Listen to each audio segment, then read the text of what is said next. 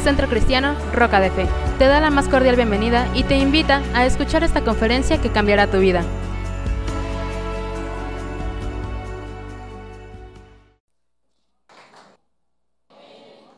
Dice la Biblia en Romanos 8:11.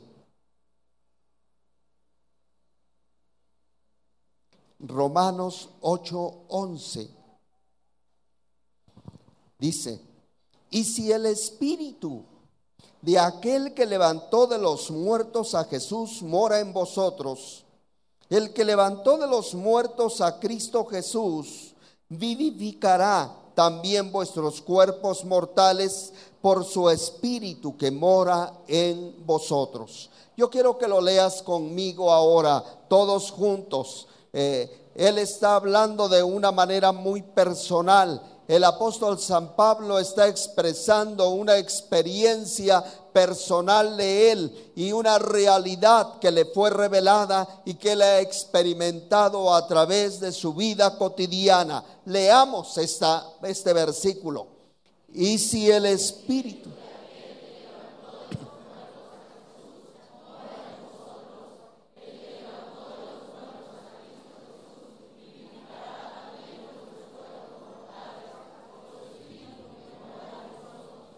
Fíjese qué verdad maravillosa es la que el apóstol Pablo está revelando a la iglesia.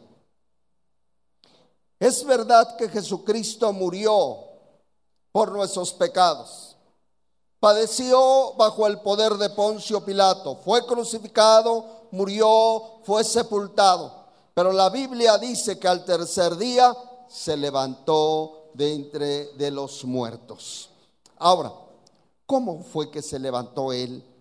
El apóstol Pablo lo explica y dice, y si el espíritu de aquel que levantó de los muertos a Jesús mora en vosotros, él fue levantado por el Espíritu Santo. Cuando llegó el momento de la resurrección, la voz que escuchó ese cuerpo que había muerto y que fue transformado en un cuerpo glorificado fue la voz del Espíritu Santo. Qué maravilloso es cuando Dios decide eh, en el momento, resuciten a Jesús y el Espíritu Santo viene y le habla, Jesús, ven fuera. Y en ese momento ese cuerpo se levanta ese cuerpo se levanta. Es un cuerpo glorificado. Ya un ángel había acabado de bajar y mover aquella piedra. No es porque Jesús ya no pudiera salir eh, eh, por medio de aquella piedra, él podía hacerlo. él tiene un cuerpo que puede traspasar la materia. Ya la materia no lo limita. Mientras estuvo acá en la tierra en su ministerio, la materia lo limitaba. Pero como un Cristo resucitado, la materia no lo limita. Él puede traspasar paredes, Él puede aparecer, desaparecer, estar en cualquier lugar que Él desee, que Él quiera hacer. Sin embargo, hay un proceso del cual nos habla la resurrección, cómo es que Jesús fue levantado. Pero yo quiero eh, llevarlos, llevar su atención a la segunda parte. Dice, si el espíritu de aquel que levantó de los muertos a Jesús mora en vosotros, mora en vosotros. Yo creo que esta es una verdad que tenemos que aceptar y vivir con ella. La verdad es que el Espíritu Santo está en la vida de cada creyente. Sí, el Espíritu Santo ha venido a tu vida. Ese Espíritu mora dentro de ti no eres una persona que está vacía, no eres una persona a la cual sencillamente tienes un conocimiento solamente histórico, solamente filosófico, sino tienes una experiencia como la tuvo el apóstol Pablo. Jesucristo vino a su vida, Jesucristo se le reveló a él, por eso es que él puede explicar de una manera tan vívida, tan maravillosa, tan profunda quién es Jesucristo y cómo fue su resurrección. Y dice, y ese espíritu que mora en vosotros también va a vivificar vuestros cuerpos. ¿Sí? Él puede cambiar tu vida. Aunque tú mueras y te vayas antes de que Cristo venga, Él volverá a darle vida a ese cuerpo y será un cuerpo transformado para vivir una eternidad. Ese espíritu está dentro de nosotros. Eso es lo que nos da confianza, nos da seguridad, el saber que usted no está solo luchando en su capacidad, luchando en sus fuerzas, luchando en su conocimiento. No, ahora tenemos el poder de Dios obrando en nuestra vida de un una manera diaria. El Espíritu de Dios está dentro de usted. Y es algo que, que, tú tienes que verte al espejo y decir, caray, a pesar de que soy muy guapo, aparte tengo el poder de Dios, ¿verdad? Puedes voltear con la persona, quédatela viendo unos segundos y diles, te veo diferente. ¿verdad? Te veo diferente, eres diferente. No eres cualquier cosa, no eres del montón, no eres el anónimo de siempre. No, la Biblia dice, el espíritu que levantó a Cristo de los muertos mora en vosotros. Mora en vosotros. Es una verdad que tenemos que asimilar, que tenemos que entender y que tenemos que vivir. Tenemos que vivir. Fíjese qué maravilloso es poder tener el, el Espíritu Santo en nuestra vida que no solamente nos va a capacitar y nos va a transformar en el futuro, sino desde hoy nuestra vida comienza a ser dirigida por Él. La, la, Biblia enseña que el Espíritu Santo está con nosotros para siempre que Él nos guía a toda verdad, que Él nos enseña, que Él nos recuerda, que Él santifica tu vida, que Él limpia tu vida a través de la palabra. El Espíritu Santo está haciendo un trabajo tan especial, tan perfecto, para que la vida de cada hombre y de cada mujer cristiano que ha entregado su vida a Jesucristo sea gloriosa, dice la Escritura. Y un día cuando Cristo venga, el Espíritu Santo lo tomará usted para poderlo llevar y presentárselo a Jesús como una esposa perfectamente preparada para las bodas del Cordero. Es el Espíritu Santo el que lo va a hacer. Nadie más lo va a hacer. Es el Espíritu Santo el que lo va a hacer. Entonces tiene usted que tener una conciencia real de, la importancia del Espíritu Santo. ¿Para qué? Para comenzar a vivir correctamente acá. En esta tierra, hermanos, es donde aprendemos a vivir bien. A ver, dile al que está a tu lado, tienes que aprender a vivir bien.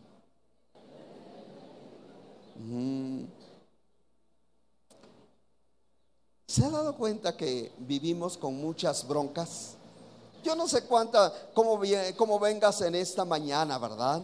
Pero mucha gente vive y, ya se acostumbró a vivir con tristeza, con fracaso, con dolor, con el no se puede, ni modos, así me tocó a mí, ¿qué vamos a hacer? Eh, aquí en Oaxaca nos dicen oaxaquitos, así que así somos aquí los de Oaxaca, ¿verdad? Y así vamos, hermanos, teniendo una mentalidad de que no hay forma de poder vivir bien. Eh, se han escrito tantos adagios, somos muy listos para los adagios. Y, esos adagios muchas veces dicen buenas verdades y otras no tan buenas. Y, a veces lo vivimos de acuerdo a esa filosofía de la sabiduría popular. Pero no hemos entrado a la sabiduría de Dios. La sabiduría de Dios nos permite entender la realidad de una vida victoriosa, de una vida de éxito, de una vida buena. Entonces, yo quiero hablarte en esta tarde que esa vida de resurrección nos lleva a vivir una vida de felicidad. Gracias por los amenes, ¿eh? Qué tremendos son, ¿verdad?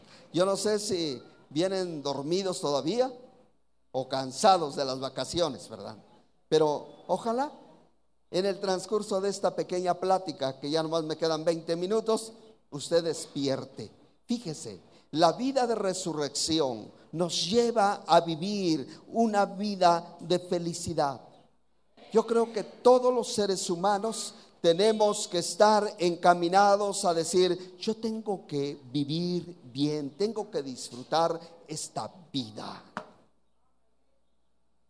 Es verdad que en la Biblia encontramos las reacciones y, prototipos de la, naturaleza humana. Ejemplo, hubo, hay un hombre de Dios que en un momento determinado pensó en el suicidio. Y le dijo a Dios, Señor, si, si me amas mucho, ¿por qué no me matas? Y yo sé que a veces hay cristianos que dicen, ¿cómo no me muero? Ya, ya me voy con el Señor. Hasta creen que se van a ir con el Señor. Con un espíritu suicida se quieren ir con el Señor. Y, de esa manera hay gente que, que, está llevando cargas y ya no soporta y dice, ¿y ahora qué cosa hago? Y tenemos que ir nosotros a decir, Señor, esta fue la vida que planeaste para mí. Así debe ser la vida, Señor. Y, y la Biblia dice de esta manera, Jesús dijo, yo he venido para que tengan vida y la tengan en abundancia.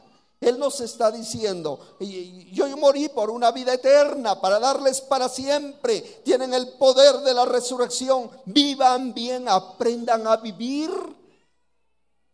Aprendamos a vivir. Esto es muy importante. Fíjese, ¿qué es la felicidad? La felicidad es la fragancia de una vida de obediencia. Es el olor de una vida de obediencia a Dios. Eso es la felicidad. La felicidad, hermano, no es tener eh, muchos centenarios, ¿verdad? No, no es, no, es, no es la felicidad. Tal vez diga, la felicidad es cuatro o cinco mansiones, diez carros. La felicidad es viajar cada año a diferentes partes del mundo. La felicidad... En la Biblia hay un libro que nos habla mucho de esto, de esa experiencia, y es el rey Salomón. Y dice, di a mis ojos el poder investigar todo. Y se dedicó al estudio de la ciencia. Y dijo, el conocimiento me tiene que dar eh, eh, felicidad. Y después de investigar tanto, él concluyó y dice, todo es vanidad. Después dijo, ya sé, la diversión, la música, los ballets, ¿verdad? Y se comenzó a contratar a todos allí, hasta Julián llegó allí a, tocar con Salomón. Y, y dice, y después de disfrutar de todo, concluí, todo es vanidad, vanidad.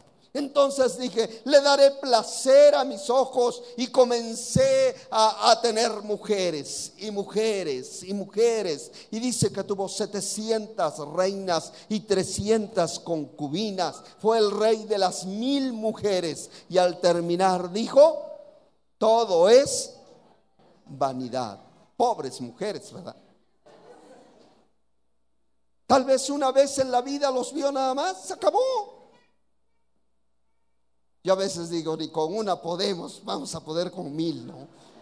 Pobre Salomón, pobre Salomón. Y de esa manera él buscó, buscó, buscó, buscó en el licor, eh, en los mejores vinos de todo el Oriente Medio, los mejores perfumes. Él se rodeó de todo y al final concluyó y dice, todo es vanidad. El fin de todo el discurso oído es este. Teme a Dios sobre todas las cosas y apártate del mal. Entonces Él puede concluir y decir, la felicidad no está en lo material, la felicidad está en Dios. Por eso es que la felicidad es la fragancia de una vida de obediencia. Es sentirte bien acerca de los acontecimientos de tu vida. Tu vida siempre tiene acontecimientos, sucesos, experiencias, pero tú tienes que aprender a sentirte bien. Tal vez te preguntes en un momento, ¿yo soy feliz? ¿Me han hecho feliz o me han hecho desdichado? ¿Qué cosa soy yo? Eres tú el que lo decides. Escúchame bien, dama, escúchame bien, caballero, escúchame bien, joven. No son las personas los que deciden tu felicidad.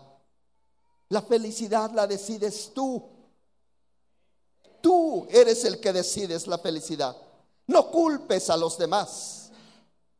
No, no culpes a los demás. Eres tú el que tienes que decidir. Fíjese cómo la vida no es un programa de fracasos. Dios no nos programó para los fracasos. Dios nos programó para los éxitos. Vamos a ver lo que nos dice San Juan 15, 11. San Juan 15, 11. Dice, estas cosas os he hablado para que mi gozo esté en vosotros y vuestro gozo sea cumplido. A ver, estudialo conmigo, por favor.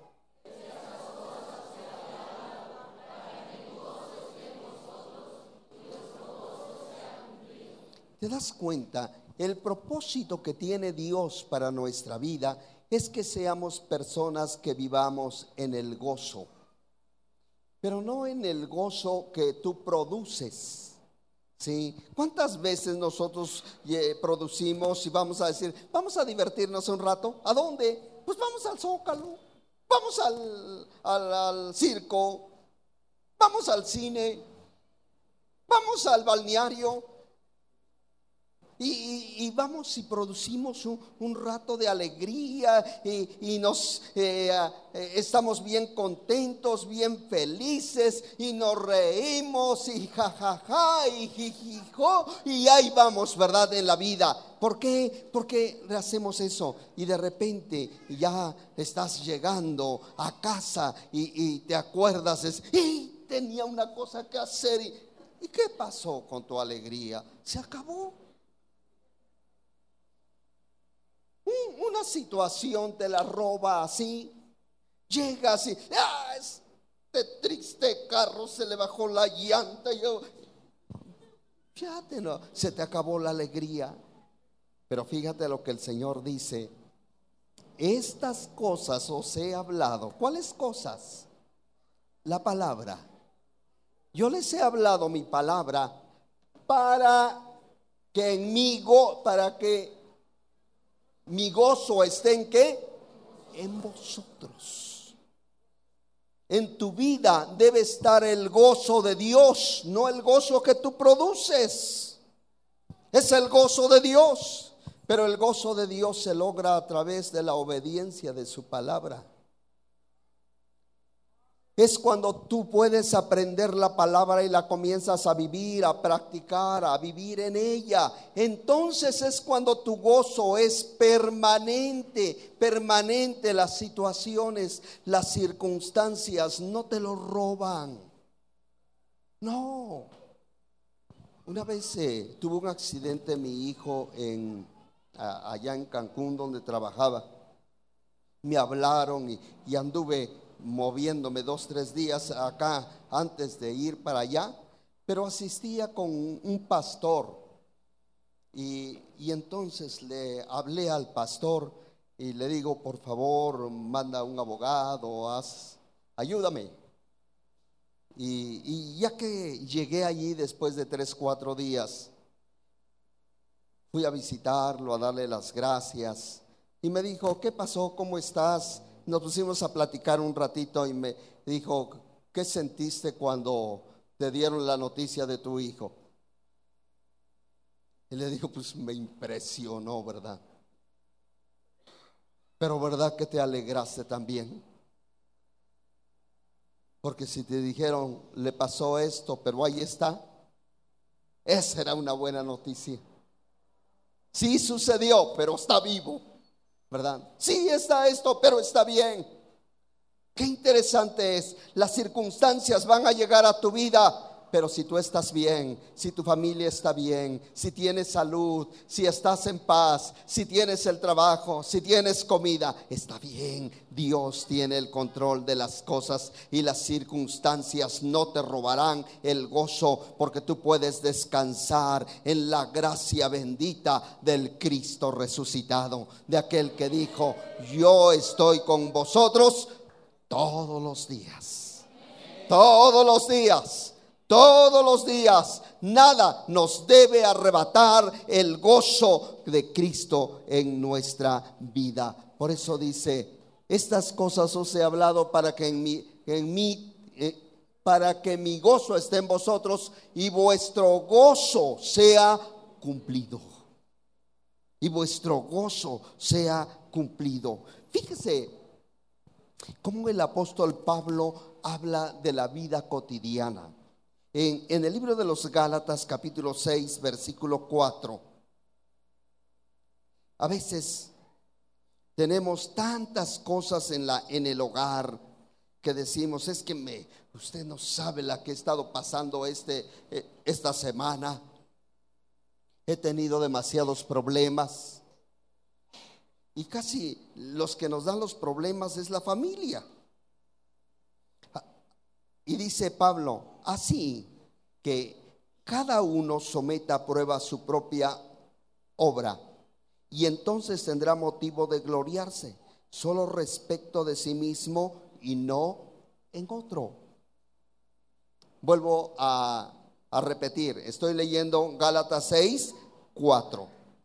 Así que cada uno someta a prueba su propia obra y entonces tendrá motivo de gloriarse solo respecto de sí mismo y no en otro.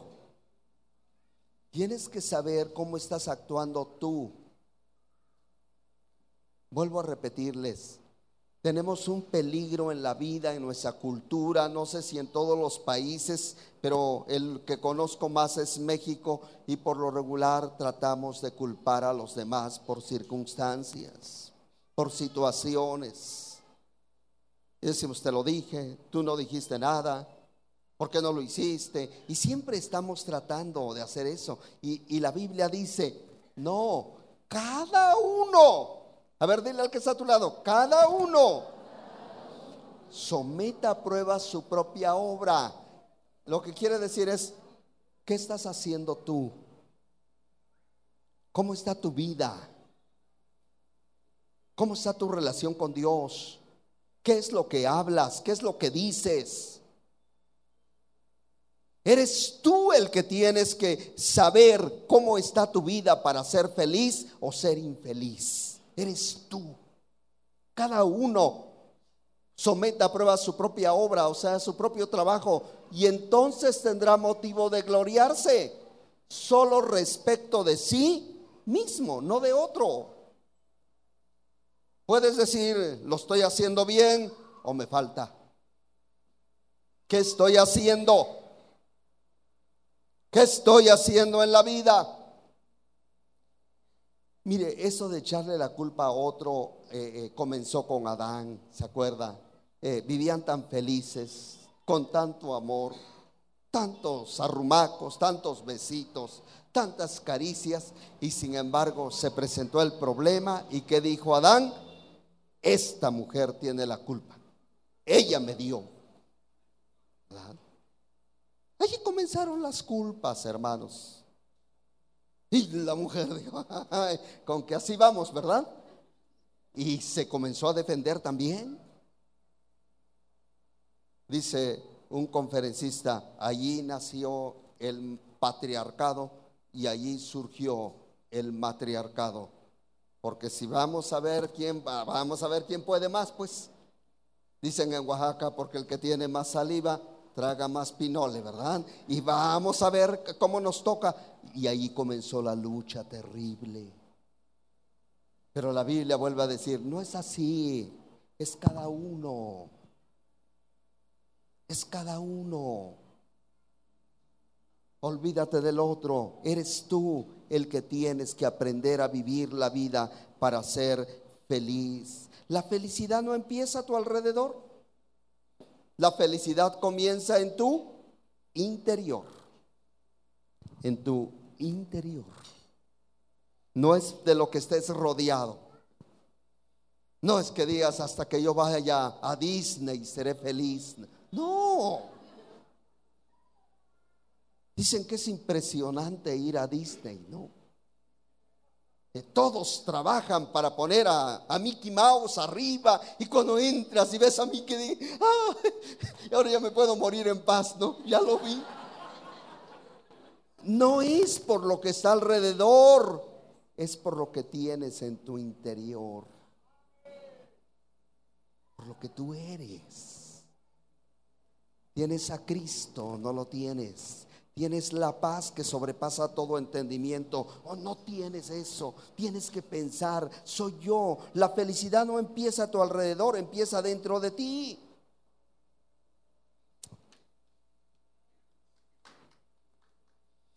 ¿Te sientes bien contigo mismo? ¿Sí o no? Hagámonos esa pregunta esta mañana. ¿Te sientes bien tú, tú? Olvídate de, tu familia, ¿sí? Si alguien te causó un problema, olvídate, eres tú. ¿Te sientes bien? ¿Sí o no?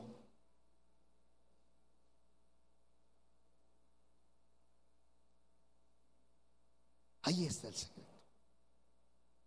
A veces uno platica con personas, vienen tan molestos y le vienen echando la culpa a todos y por culpa de ese Peña Nieto y por culpa... Yo no disculpo a nadie, no cada quien tendrá que pagar sus cosas. El asunto es, ¿por qué amargarse la vida cuando podemos vivir bien? En paz. Podemos vivir bien. Fíjate, si dices sí, tienes que contestarte por qué sí, eres feliz. Y si dices no, tienes que contestarte por qué no. Vamos a Apocalipsis 12:10 y vas a ver cuál es uno de los problemas que el ser humano enfrenta.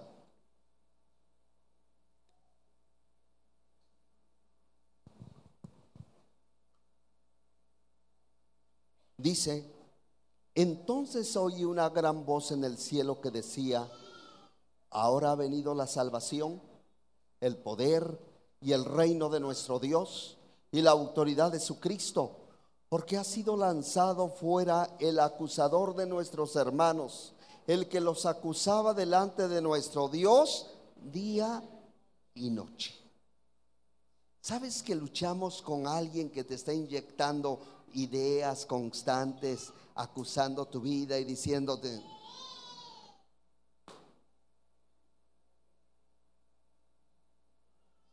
de que no la vas a hacer, de que no puedes, de que es imposible para ti. Él inyecta ideas, inyecta ideas. Tú no puedes vivir en obediencia. Dios no te ama. Hasta crees que está interesado en ti porque oraste un minuto, crees que ya te va a contestar Dios. Y, allí te está metiendo, metiendo ideas y dices, ¿será verdad?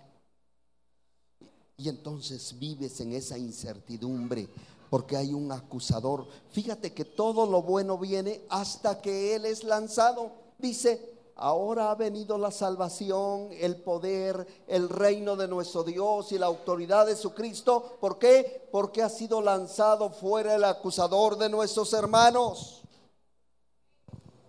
A ese diablo hay que quitarlo de nuestra vida, de nuestra mente. Te pones a orar, te digo, hermano, cinco minutos y al minuto ya estás pensando que vas a comer al otro día. Ya se te olvidó, pero si yo quería orar cinco minutos y ni los cinco puedes, porque ideas, ideas, ideas te desvían de, de tu propósito en la vida. Hay alguien que está molestando por eso es que Jesucristo murió. Y dice la Biblia que la sangre que fluyó de su frente en el Getsemaní trajo como consecuencia la destrucción del engaño, la destrucción de la mentira, la destrucción de todo aquello, de todo argumento que viene a tu vida y que no es correcto por medio del derramamiento de la sangre de Jesucristo. Eso puede vencerse. Hay que sacarlo y decir, yo aplico esa sangre sobre mi mente, sobre mi cerebro. Yo no estaré sencillamente para perderme en la incertidumbre de mis ideas, sino estaré enfocado en tener una relación, en tener un contacto directo con Dios a través de la oración y por medio de mi Señor Jesucristo. Usted tiene que hacerlo. Hay una lucha. ¿Te sientes bien contigo mismo? Fíjate lo que está haciendo Dios a tu favor. Isaías 43, 18, 19. No os acordéis de las cosas pasadas, ni traigáis a la memoria las cosas antiguas. He aquí que yo hago cosa nueva, pronto saldrá a la luz. No la conoceréis. Otra vez abriré camino en el desierto y ríos en la soledad.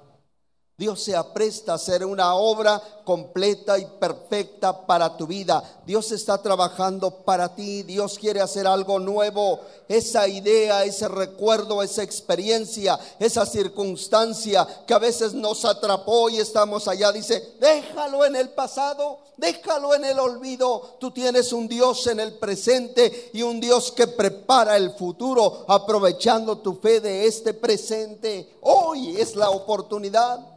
No te quedes atrapado en el pasado. Satanás quiere que tú estés allí agarrado de, un grillo y no puedas avanzar. Y el Señor dice, yo hago cosa nueva. Yo hago cosa nueva. Olvídate de allá. Que fue un fracaso, sí, fue un fracaso. ¿Qué fue eso? Sí, fue, pero ya quedó. La Biblia dice, siete veces cae el justo y se vuelve a levantar. Entonces, camina en la voluntad de Dios porque Él quiere llevar tu vida de victoria en victoria. Él quiere alimentarnos a través de su palabra, llevarnos y dirigirnos a través de su palabra.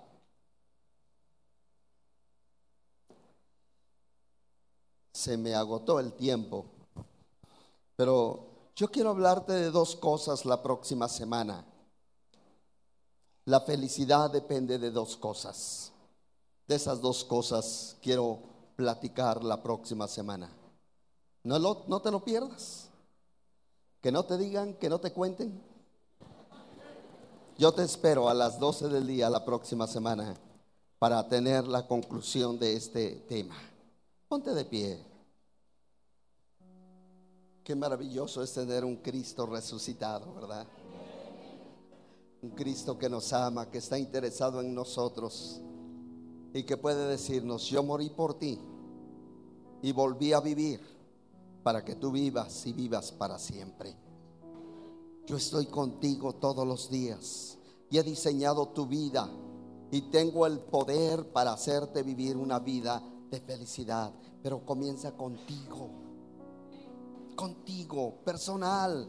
Dios es un Dios personal. Él habla tu vida, habla tu corazón, porque te quiere